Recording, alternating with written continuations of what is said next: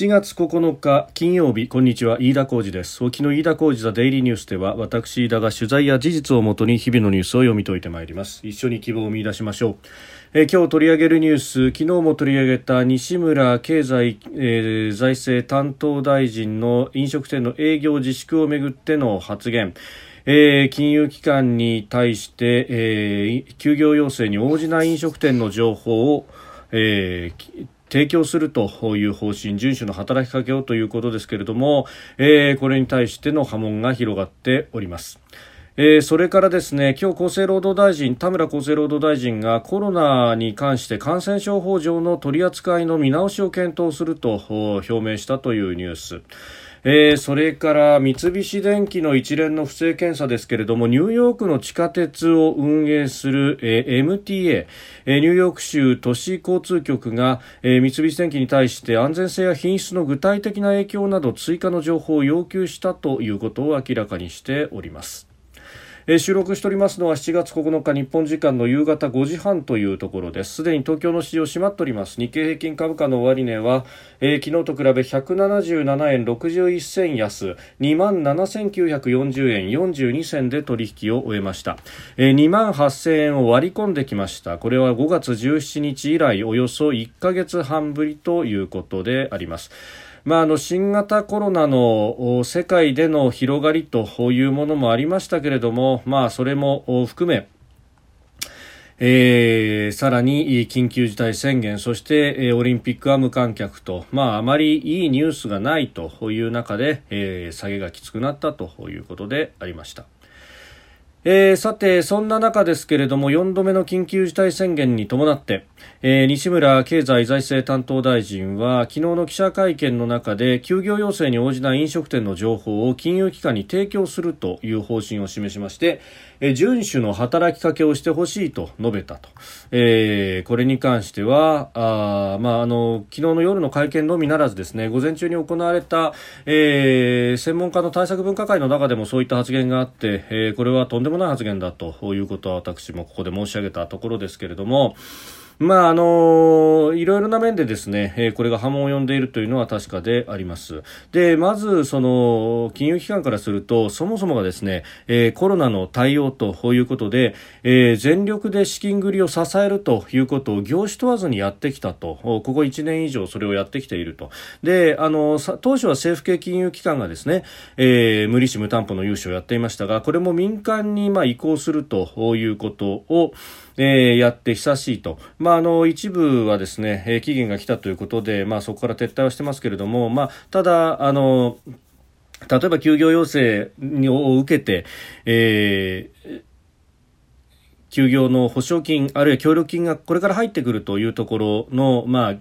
えー、お店に対してもですね、えー、まあこれ、えー、行政の、まあ、手続き等々が、えー、なかなか円滑に進んでいないということで、まああのー、この協力金の入金率というのは著しく低いということが言われております。まああのー、東京は特にそういったあ数字も出していないのでなかなか確たるところがつかめないという話ですけれども、お自営業者であるとか、えー、飲食関係の方々に聞くと、まあ、口を揃えてですね入金が遅いということはおっしゃっていますし、またあの大阪などは、えー、データで出していますけれども30%程度しか、えー、入金できていないないというようなこともあると。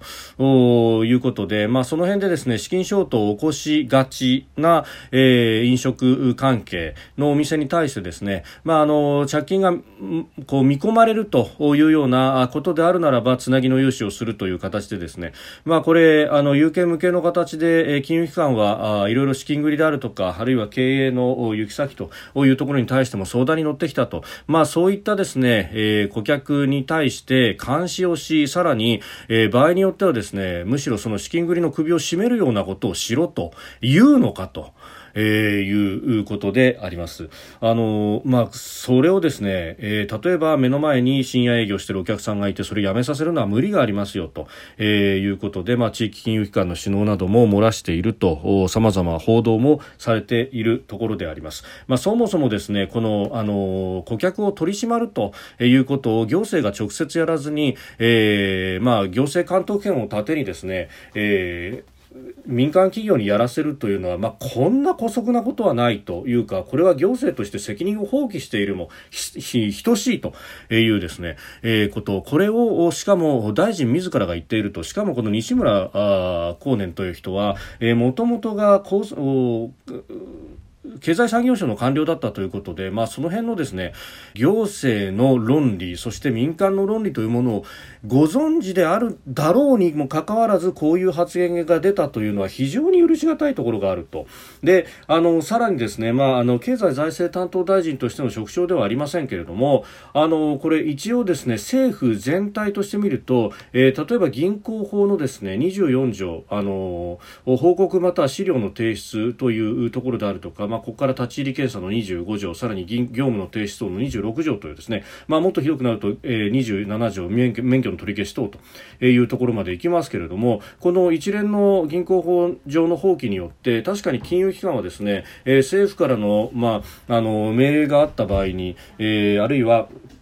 えー、この24条の規定にはですね内閣総理大臣は銀行の業務の健全かつ適切な運営を確保するため必要があると認めるときは、えー、銀行、過去当該銀行を所属銀行とする銀行代理業者も含むとに対して、えー、その業務または財産の状況に関し報告または提出資料の提出を求めることができると、まあ、あの一応内閣総理大臣名にはなってますけれども、まあ、銀行法所管金融庁ということにもなります。で、えー、これ、まああの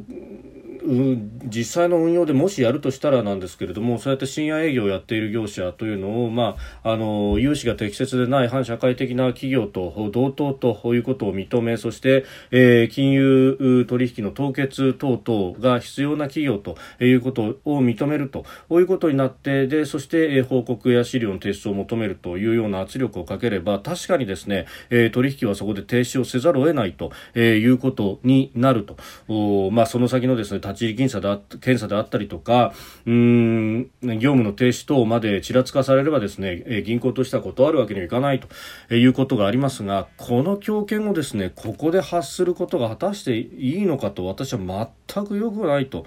えいうふうに思いますしそしてまあ速報でですね、え今この金融機関要請の方針撤回というふうに官房長官が、え、言ったということで、え、あります。あのこれに関してですねそうなんですあの触れようと思っていたのは菅総理大臣が今日の朝のぶら下がりの中でですね、えー、まあ西村氏からそういう発言が出たことは承知をしていないというふうに、まあ、る意味のトカゲの尻尾切り的な、えー、発言があったと。いや、昨日のですね、午前中の段階で、えー、基本的対処方針分科会で発言をし、さらに、えー、夜の会見の中でも発言がしたことがですね、え、政府全体として、あるいはあ少なくとも総理官邸の中で、オーソライズができずに、その発言が、え、修正もされずにですね、え、会見でもう一度言うなんてことがあろうかということであります。で、あの、これに対してですね、えー、どういう発言をされたのか承知していないと菅総理大臣が言いでさらに、えー、記者がですね優先的な地位を乱用することにならないかとつながらないのかと尋ねたのに対して、えー、総理は西村氏はそういう趣旨での発言は絶対にしないと思うと語ったということで、えー、あります。で、えー、速報がやってまいりましたが、えー、今日の記者会見の中で加藤官房長官、えー、種類の提供停止に応じない飲食店に対し取引金融機関から遵守を働きかけてもらうよう、えー、求める方針を撤回したことを明らかにしたと。撤回したことを明らかにしたということは西村氏は少なくとも、えー、取引金融機関から遵守を働きかけてもらう方針というものを明快に言ったということでありそれが、えー、西村氏の暴走であるというような、えー、形で収めようとしておりますけれども果たして本当にそうなのかというのが一点とそういった大臣をですね、えー、ずっとコロナ対応の要職につけ続けているという、ここは、えー、総理の任命責任も含めて問われているというか、政権全体としてものすごくここへ来て迷走しているという感じが、えー、拭えないというところであります、えー、猛烈な批判を浴びてそれを引っ込めるというのを繰り返しているというふうに、えー、見ざるを得ないと、えー、熟考に熟考を重ねた上での、えー、政策であったのか、えー、そしてあのポピュリズムによってですねあの世論の風によって何か翻弄されて、えー、あっちにいい顔しこっちにいい顔しということをしている間にどんどんと信用そのものが、えー、既存されていくというところに行っていないのかと。もう非常に、えー、憤りを覚えるところでもありますし撤回したからいいだろうというもので果たしていいのかと、まあ、その辺も含めてですね、えー、閉会中審査等々での説明というものが求められると思いますけれども、まあ、あのいい加減ですね、まあ、言を左右しのらりくらいというような発言が、まあ、会見でも目につくというところでありますけれどもうんこれがどこまで通用していくのかということなんだろうと思います。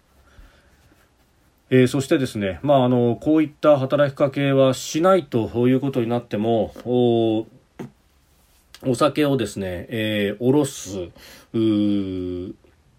問屋であったりとかあるいは酒造メーカー等々というところへの保証には一切言及がないですし、えー、飲食店そのものに対しては保証があるかもしれませんけれどもその周りを取り囲み支えるという、えー、裾野の広い飲食関連業種の皆さんへの資金繰り融通であるとかあるいは、えー、協力金等々というものが、えー、言及もされていなければほとんどスキームとしても固まっていないということ、えー、などなど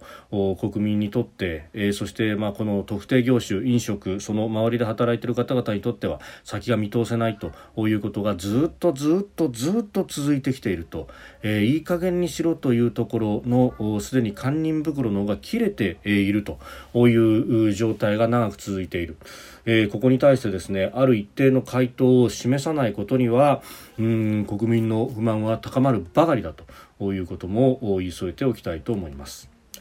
えー、それから田村厚生労働大臣がですねこの新型コロナの感染法上、感染症法上の、えー、扱いの見直しを検討するということを表明しました、えー、感染症もともとですね指定感染症としては1類から5類までというふうに、えー、分類がされています。でそれとは別にあのこの今回のコロナのようなですね感染症はまあそこから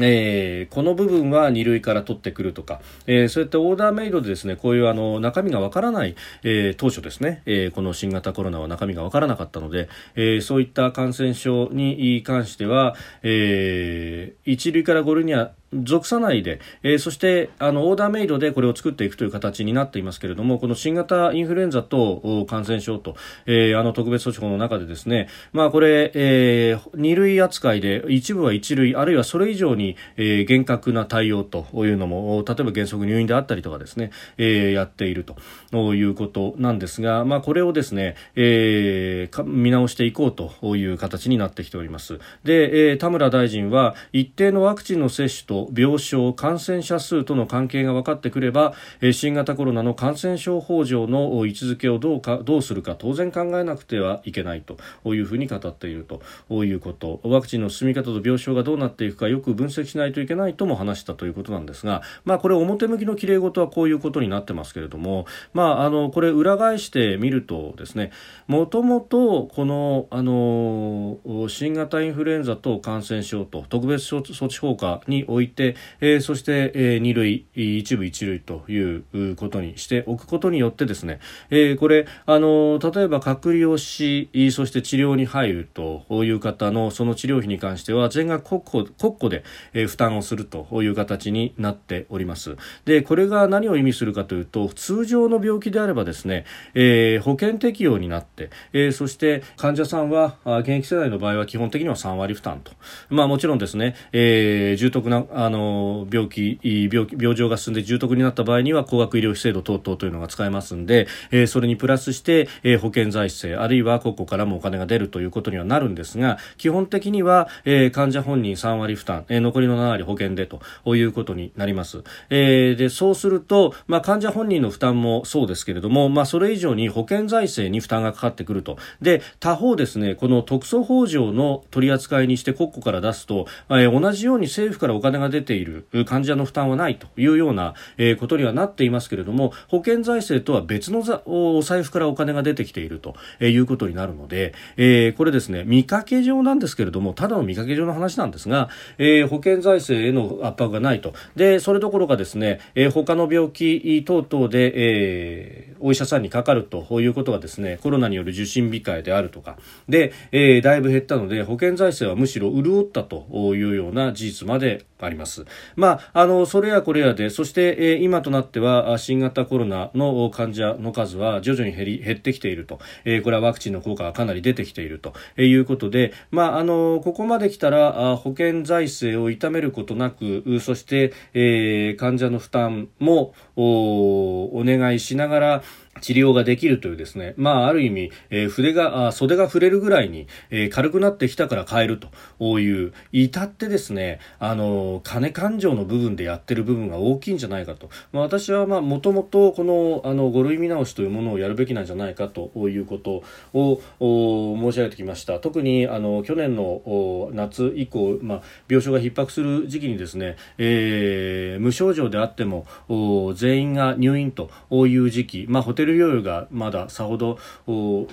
軌道に乗っていなかった時期にはですね、えーまあ、この厳しい、え、感染症法上の取り扱いというものによっていたずらに病床が逼迫しているのではないかという指摘があったところでありますが、まあ、あのこれに関してはですねホテル療養等々が、まあ、特に都市部では軌道に乗ってきたということで、えー、だいぶ緩和がされてきました。でそれにプラスしてワクチンと。でこれにまあ特効薬まで出ればですねもう本当にウィズコロナの形で見知った感染症との対応の仕方でやっていけると、まあ、要するにインフルエンザと同じような形でですね、やっていくということができるようになるんですけれども、うん、まあ、あの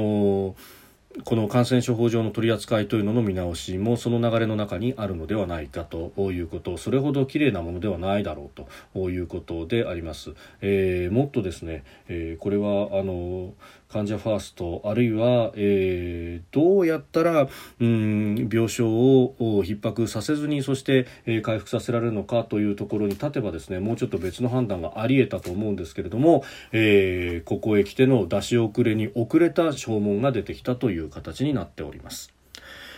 えー、それからもう一つですね、えー、三菱電機の不正検査について、えー、ニューヨークのですね、地下鉄を運営するニューヨーク州都市交通局 MTA が、えー、三菱電機に安全性や品質の具体的な影響など追加の情報を要求したことを明らかにしたということであります。まあこれあのインフラ輸出に影を落としかねずというふうに、えー、日本経済新聞なども書いてますが、そもそも論として三菱電機の説明責任がですね、えー、まああの木で鼻をくくったような、えー、説明を日本国内向けにもかなりやっているということ、まあそのあたりに業を煮やしたという部分もあるんでしょう。というのも、あのー、検査確かに不正は行ったけれども。ただ安全性に関してはあ全く問題がないんだと、えー、要するにあの検査の手順は不正であったけれどもそれで問題が起こってないんだからいいじゃないかと、えー、言わんばかりのですね対応を国内の鉄道会社などに、えー、向けても行っているし、まあ、それを臆面もなくですねメディアの前でも会見で口にしていると。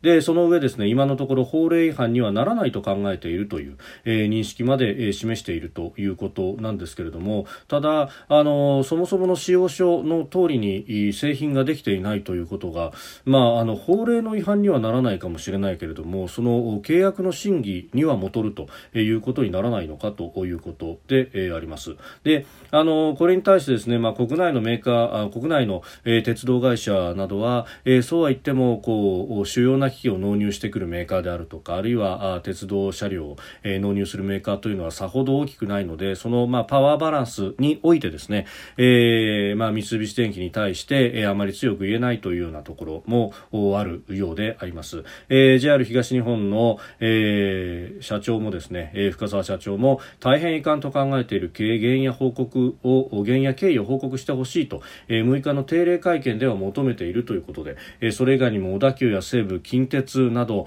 さまざまな会社でこの三菱電機の空調設備空調装置が使われているとでさらに空気圧縮機でも不正がが発覚していると、まあ、これに関してはですね、えーあの空気圧縮機、まあ、ブレーキ設備など安全面で肝となるところなので、まあ、これも、えー、しっかりしていただきたいということも申し上げておりますが、えー、赤羽国国土交通大臣は6日の記者会見で不具合などの報告は受けていないと明らかにしました。これあの不具合が全くないという報告を受けているのであればそういった報告を受けているというふうに言うので全く報告がないというようなことと同義なんではないかと思いますしもし、えー全く不具合がないのであればあその旨、えー、きちっと説明をすべきだろうというふうにも思います。であのこのトラブルシューティングですね誤ると本当に、えー、メイドインジャパンの看板そのものにも傷がつくということにもなると。その辺のですね、えー、厳しさというものを例えば、えー、トヨタあえー、豊田明夫社長は、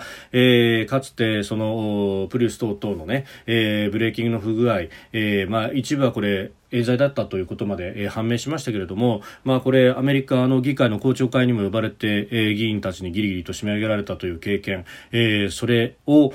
糧にしながらあのきちっと説明をするんだということはあ特にやっているとで他にもですね先日あの台車に亀裂が見つかったという、えー、日立でありますがこれイギリスの、まあ、高速列車で、えー、見つかった不具合ですが即座に運用を止めてそして一つ一つ点検をすると、まあ、そのあの亀裂があったということに関しては驚きとですね失望を持ってイギリス国内でも受け止められたようですけれども、まあ、ただその後の対応が、えー、きちんとしていると、えー、情報をきちっと出して、えー、メディアにも公開しそして、えー、一個一個きちっと日立ヨーロッパという、えー、会社が説明をするということによってまああこの信頼というものを、まあ、あの傷つくのを最小限に抑えていると、まあ、今のところですよ。今後さらに不具合が出てきたりなんかするとまた別のあの展開になるかもしれませんけれども、まあ、ことほどさようにですね舐めてかかると大変なことになるということ。そして、えー、日の丸背負ってるってことがわからないのかと、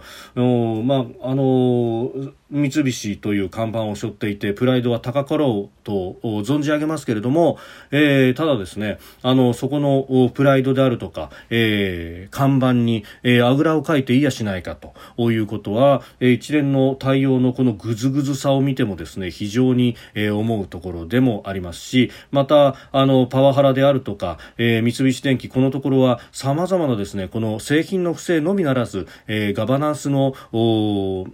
弱体化であるとかですね、えー、物言えない風土であるとか、えー、様々な、あのー、不具合というものが、えー、会社全体で、えー、指摘されておりますけれども、これに対しての、えー、生みの出し出しようであるとか、えー、というのが全く説明されないということ。まあ、これはですね、えー、株主だって、えー、どういう目で見ているのかと、えー、そういえば株主総会が行われた直後に、えー、メディアのスクープによって、この件も、今回の検査不正の件も発覚しましたけれどもどうやらこの不正そのものというのは、えー、経営者の間では株主総会よりも前に、えー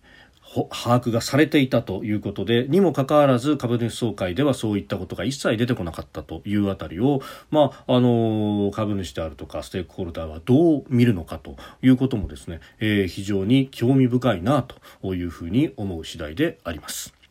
飯田浩司ザデイリーニュース月曜から金曜までの夕方から夜にかけてポッドキャストで配信しております。番組ニュースに関してご意見感想飯田 TDN アットマーク Gmail.com までお送りください。飯田浩司ザデイリーニュース。また来週もぜひお聞きください。飯田浩司でした。